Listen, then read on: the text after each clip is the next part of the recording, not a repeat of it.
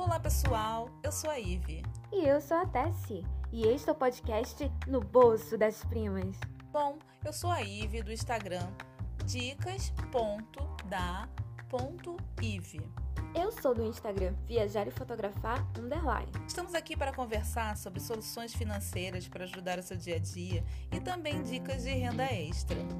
Neste episódio, o tema é Reserva de Emergência: o que é e como fazer a sua. O episódio de hoje é dedicado a você que, quando precisa de dinheiro, tem que recorrer a um cheque especial ou empréstimo. Porque se você tivesse com seu dinheiro de emergência, não teria caído em nenhuma dessas armadilhas.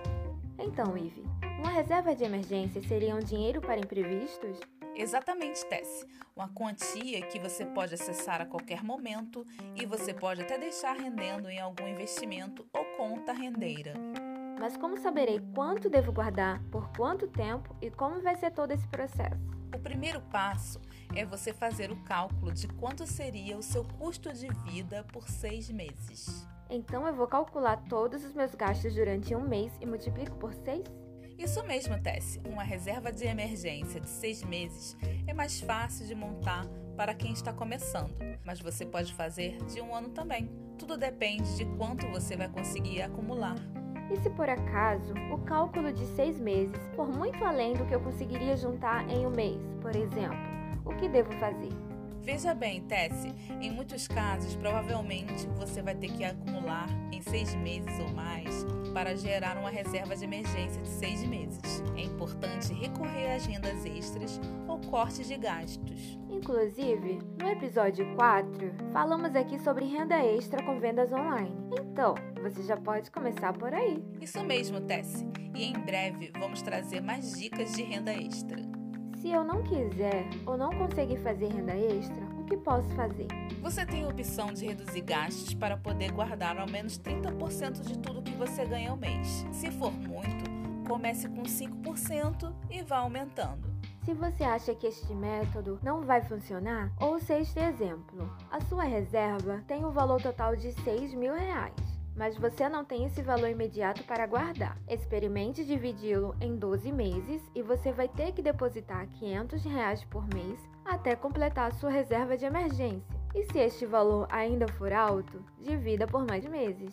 O importante, Tess, é você cumprir sua meta, que é formar a sua reserva de emergência. E se caso acontecer uma emergência no meio da minha montagem de reserva? Como, por exemplo, eu precisei usar para as despesas médicas não programadas. Teve que usar reserva? Você vai ter que repor esse valor. Ela está aí para estes casos urgentes mesmo, mas nunca poderá ficar com valores faltando.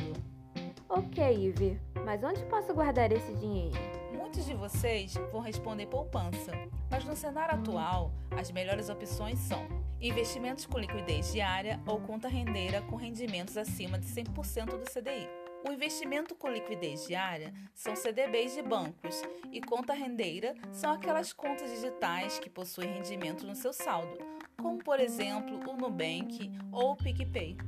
Mas então, eu tenho que entender de investimentos para poder fazer o meu dinheiro render? Não totalmente, Tessia. No início, você pode deixar numa conta rendeira e depois estudando os outros tipos de investimentos. Inclusive, a gente vai conversar aqui sobre alguns deles para você iniciar os seus estudos. O importante é deixar o seu dinheiro em algum lugar seguro, com bom rendimento e que possa retirar a qualquer momento.